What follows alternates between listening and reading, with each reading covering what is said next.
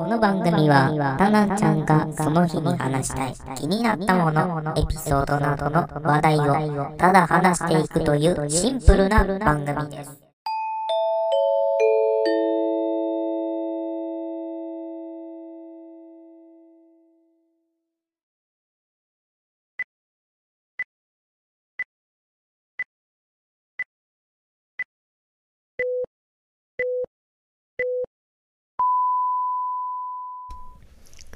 さあ始まりました、えー、気まぐれタイムズ、えー、47回目でございますが、47よね、47。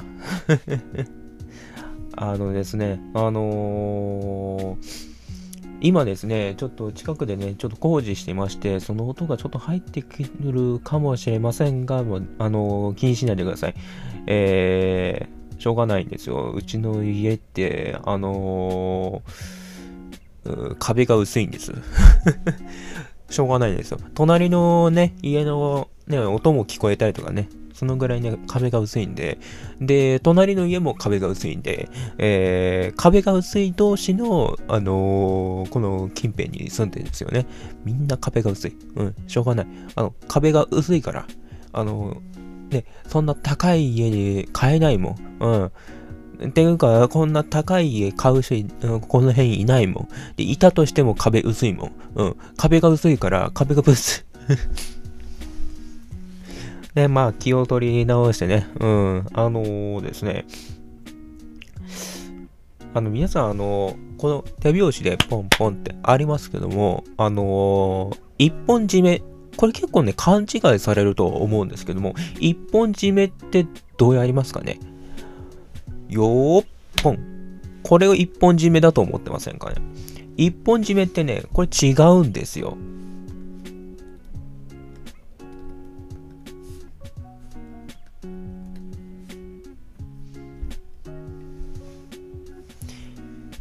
一本締めっていうのは、あのー、よー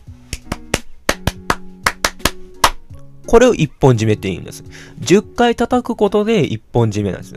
その貝を締めるっていう意味で、えー行う方法が一本締めなんです。で、これ1回だけにする人がいるんですけども、これはまた違っていて、で、あの、一本締めでは10回という数に意味があって、それがパンパンパンを、えー3回繰り返すことで9回手を叩くことになる。で、その9を、えー漢字で書くと、まあ、漢字で9っていう字があると思いますが、なので、9回叩くことで、あのー、9と泣いて、で、そこに一つ加えることで、丸っていうことなんですね。丸く収まるっていうことで。あの、これは、ま、会が問題なく丸く収まったっていうことで、感謝として、えー行われるもの。だから、パパパン、パパパン、パパパパン。で、これ9回叩く。3回叩く。繰り返して叩くことで、手を、えー叩くこと、9回叩くことになって、で、その9回を漢字で書いたら9。で、9を、まあ、あの、あれ、二画で書くやつですね。あの、9になって、で、そこに一つ加えたら、まあ、さっき言った通りのことで丸く収まるんですね。うん。じゃあ、あの、よーっぽん。これは何て言うのか。一本締めじゃないんですよ。じゃあ、一本じゃなかったら何て言うのか。一丁締めって言うんですね。これはですね、あのー一丁締めっていうのは、まあ、別名関東の一本締めとも言われていて、関東のやつなんですね。じゃあこれは、まあ、あの、ポンポンポンパンパンパンパンっていう一本締めっていうのは、まあ、関西のものかって言ったら、まあ、そこはまだわからないですけど、ただ、一丁締めっていうのは関東の一本締めで、で、基本的には、よーポンと一回手を叩くことだけで、締める、えー形の手締めであり、えーかなりね、まあ、あの、短くさせたような、えー方法なんですけども、えー貸し、例えばどういうところで使うのかって、貸し切りではない、貸し切りではない、あの、会場とか、で、大きな音を立てては周囲に迷惑かけてしまう場所で、よーパンをやること。で、だからまあ広場とか、あのー、なんか、球場でなんかね、よし、皆さんやりますぞっていう時には、一本締めをやることであって、あのー、屋外とか、なんかあの、ね、あの、他のところに目をかけてしまうんだったら、それは、よーぽん。一回だけでいいんです。だからそういった、まあ、周囲への配慮を込めたものが、一本締めを短くさせたのが一丁締めなんですね。うん。これのちょっとね、勘違いされる方が多くいるのですけども、ここだけは覚えていただきたいなと思いますね。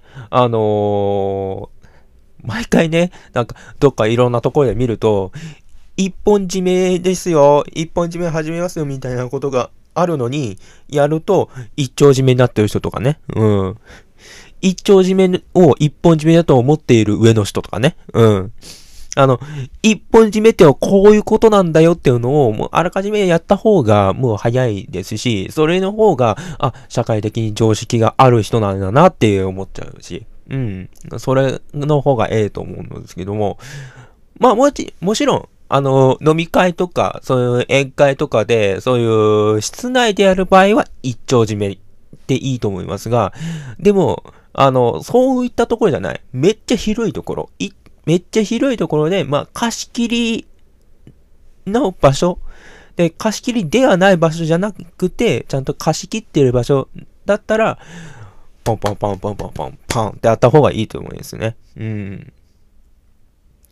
まあそういった面、なんていうんですかね、あの、常識なんですね。これもまた一つの社会的な常識の一つで、まあ、豆知識にもなり得るものなんですけども、もしね、こういうね、あのー、ことが気になる方は、あの、改めて、えっ、ー、と、一本締めと一丁締めの違いっていうのを検索してみていただければ、まあ大体分かってきます。自分は大体のことを言っていますから、はい。あの、本当に、10回叩けば、それが丸く収まる。9回、ポンポンポンを9回叩けば、あの、丸く収まるんだよ、ということなんで、えー、ぜひね、あの、検索してみてください。あの、一丁締めと一本締めの違いです。はい。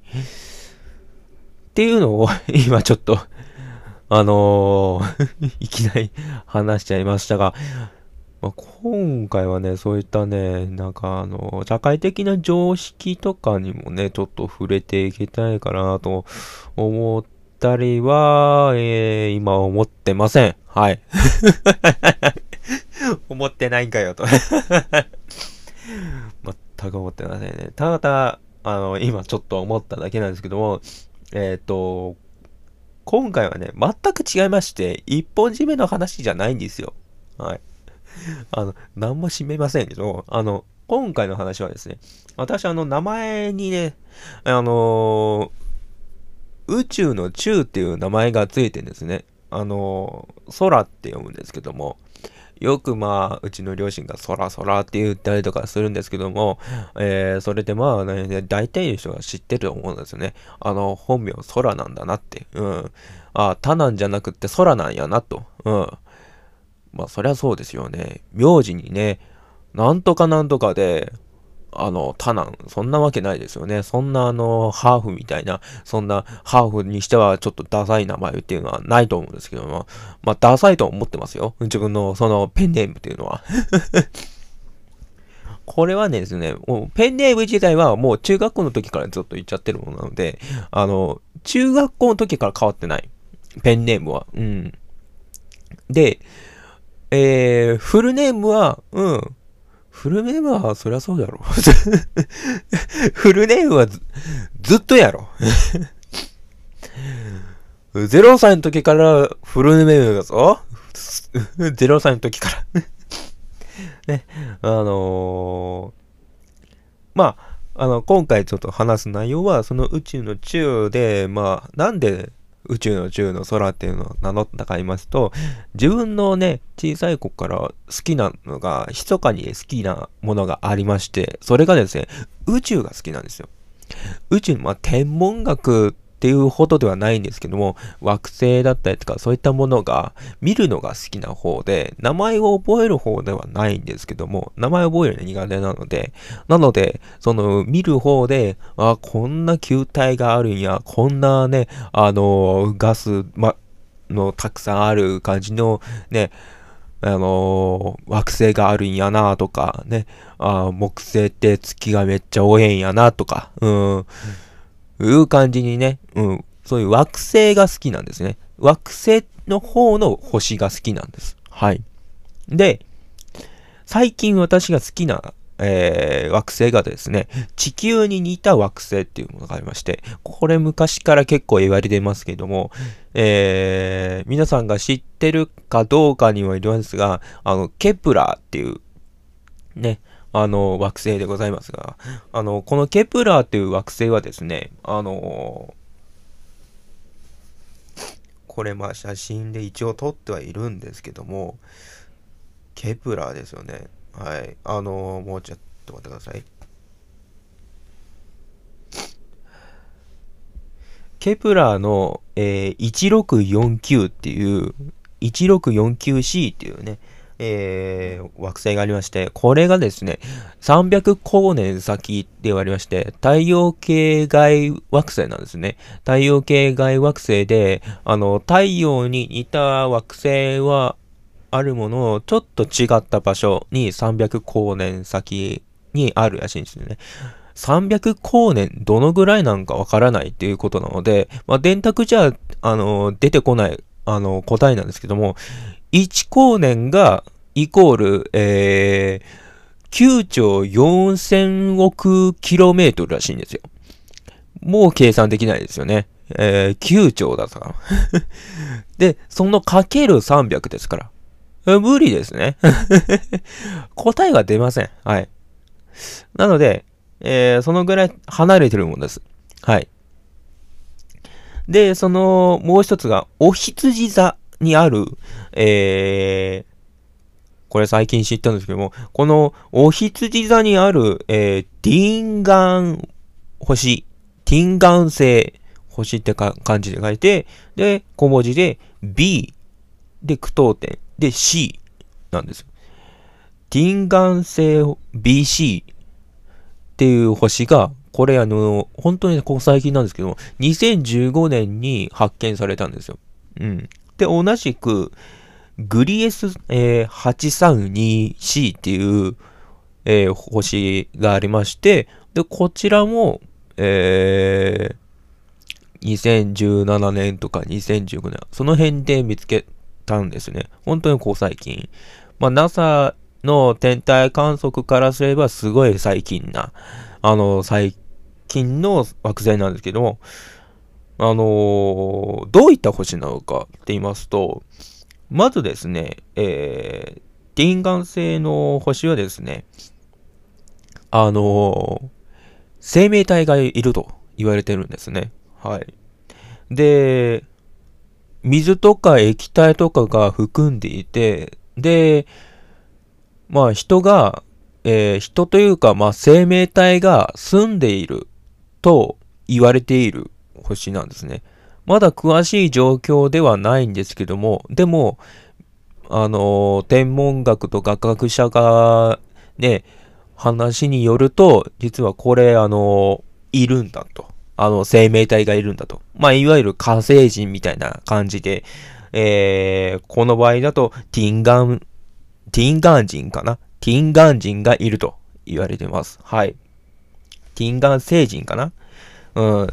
なんだよ、ティンガン星人、長えな。うん あのーその生命体がいて、えー、まあ、どうなんですかね、人型なのかわかりませんが、えー、まあ、水があるっていうことは、まあ、あのー人が住めるのか、どうなのか。で、もしくは、まあ、人が住めるかどうかはまたさておいて、えーどういう回転なのか、軸が横回転なのか、縦回転なのかっていうことが関係していますので、えー海洋星とかは、あれ、縦回転なんですよ。ゆっくり回転してるやつなので、縦回転。で、縦回転で、なおかつ太陽に届いていないということなので、あのー重力がもうめちゃくちゃなはずなんですよ。で、だとすると、えーこのティンガン星は、まあ、太陽系外惑星なので、まあ、重力がめちゃくちゃなはずなんです。で、めちゃくちゃなはずなんですけども、えー地球に似ていると。あの、形的にそういった、状態が似ている。ただ、えー、地球よりも、やっぱり地球は地球で、その惑星の大きさなんですけども、あのー、ティンガン星とかいろんな星がありますが、その星ってやっぱり地球に似ているけども、地球とよりは、あのー、2倍大きいんですね。うん。どれも、これ、先ほどから挙げているケプラーと、えー、ティーガーデン星と、まあもう一つ、えー、グリーゼっていう星なんですけども、これは本当にね、2倍大きくて。で、ただ、グリーゼに関しては、あのー、生命体がいるのかって言ったら、生命体が過去にいたのではないかってことで、今は痕跡しかないんじゃないかっていうことは、けしかわからなくて、まあもう少し調べていけば分かってくるのかなっていう感じですね。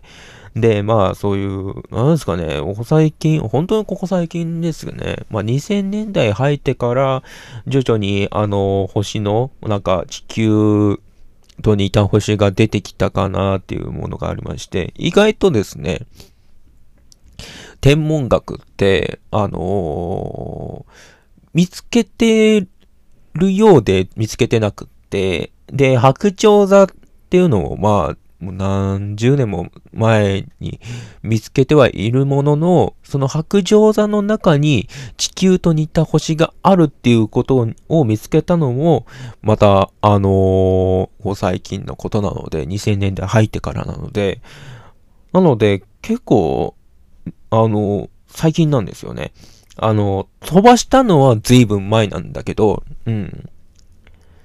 まあ、ケプラ1649、まあ、1649だから1649年とかに飛ばしたんかなで、飛ばしたにしては、結構ね、もう 十何十何、何年前よ。もうね、80年前ぐらいじゃないかな。うん。80年ぐらい経ってようやく、ここに地球と似た星があるぞって見つけてきたんですね。すごいですよ。うん。で、このケプラーっていう、えー、人工衛星なんですけども、これをずっと飛ばしてたんですよ。どっかにこの星があるぞと。地球にいた星があるっていうのを、多分誰かが見つけたのかわからないけど、とにかく飛ばしてたんですよ。で、飛ばしてて、もう何十年も経ってるから、もうみんなすっかり忘れておったんです。で、NASA の人もすっかり忘れておったんです。あ、こんなの飛ばしてたな。でもまあ、どっかでね、まあ、岩石とかぶつかって、もうダメだったんじゃないかなってなって、すっかり忘れてた中に、ある通知がピコンってきたんです。え？って思って見たら、あのーケプラーだったんですよ。で、ケプラーが地球と似た星を見つけましたっていうのね。ええー、っていうね。うん。それはびっくりするよね。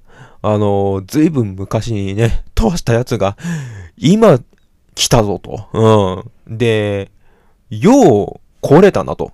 あの、ね、通信機も全然違うと思うんですけどね。すごいですよね。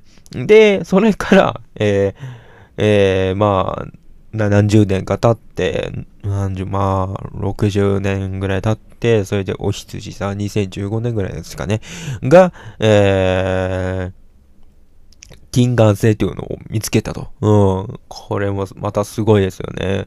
もしかしたらこれもまた10年前だったというか、20年前だったというか、そういった人工衛星が見つけたんじゃないかなということですけども、いや、すごいですよね。まあ、最近どんどんね、あの、地球、に似た星が見つかってきてるなーっていうのがあって、で、昨日もやっぱりちょっと見てたんですけど、ケプラーですよね。あの森っぽいのがあるんですよ。で、水っぽいのがあって、で、おそらくこれく、雲なのかなっていうのがありまして、本当になんか地球にそっくりなんですよね。なんていうんですかね、昔のなんか、ね、地球が生まれたての時のね、なんか、あの、大昔のね、恐竜がいたのではないかとか、あの、氷河期みたいな感じの、あの、惑星でして、惑星というか、島の形なんですよね。うん。なので、まあ、もしかしたらって考えると、恐竜がいたりとかするかもしれませんね。うん。で、中には、ケプラーには生命がいないと。言われてたりとかしまして、なんでかと言ったら地球外まあ、太陽系外惑星なので、太陽っていうものがないんじゃないかと言われてるんですけども、よく調べてみると、太陽にいたものもあるということなので、要は何て言うんですかね、そっくりさん。うん、もう一つの自分みたいな感じのが、えー、回っているということらしいんです。ただ、時点が違うみたいですね。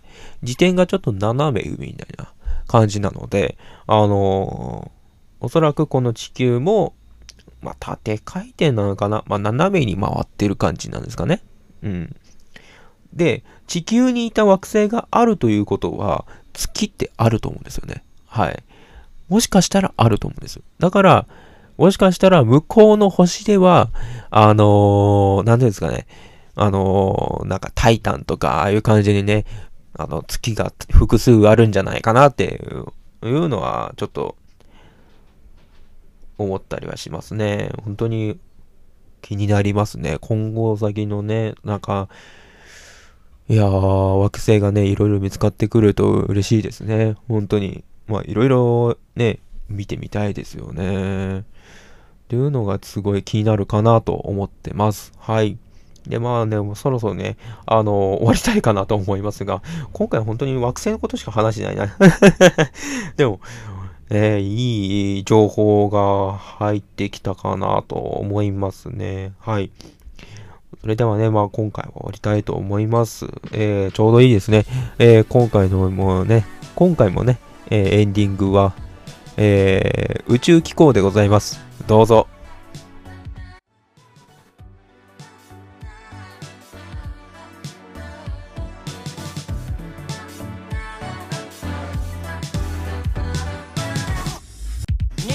に見えますのはことざアルファセイベが。左手に見えるのはシリウス星の指輪。車掌は冗談交じりの挨拶と笑い声乗せかけ出したミルキーウェイ予定の時刻通り。メトロポリス。汽車から見下ろす。煙を出して。愛想薄まく。良くするために。ここにして働く。忙しすぎて。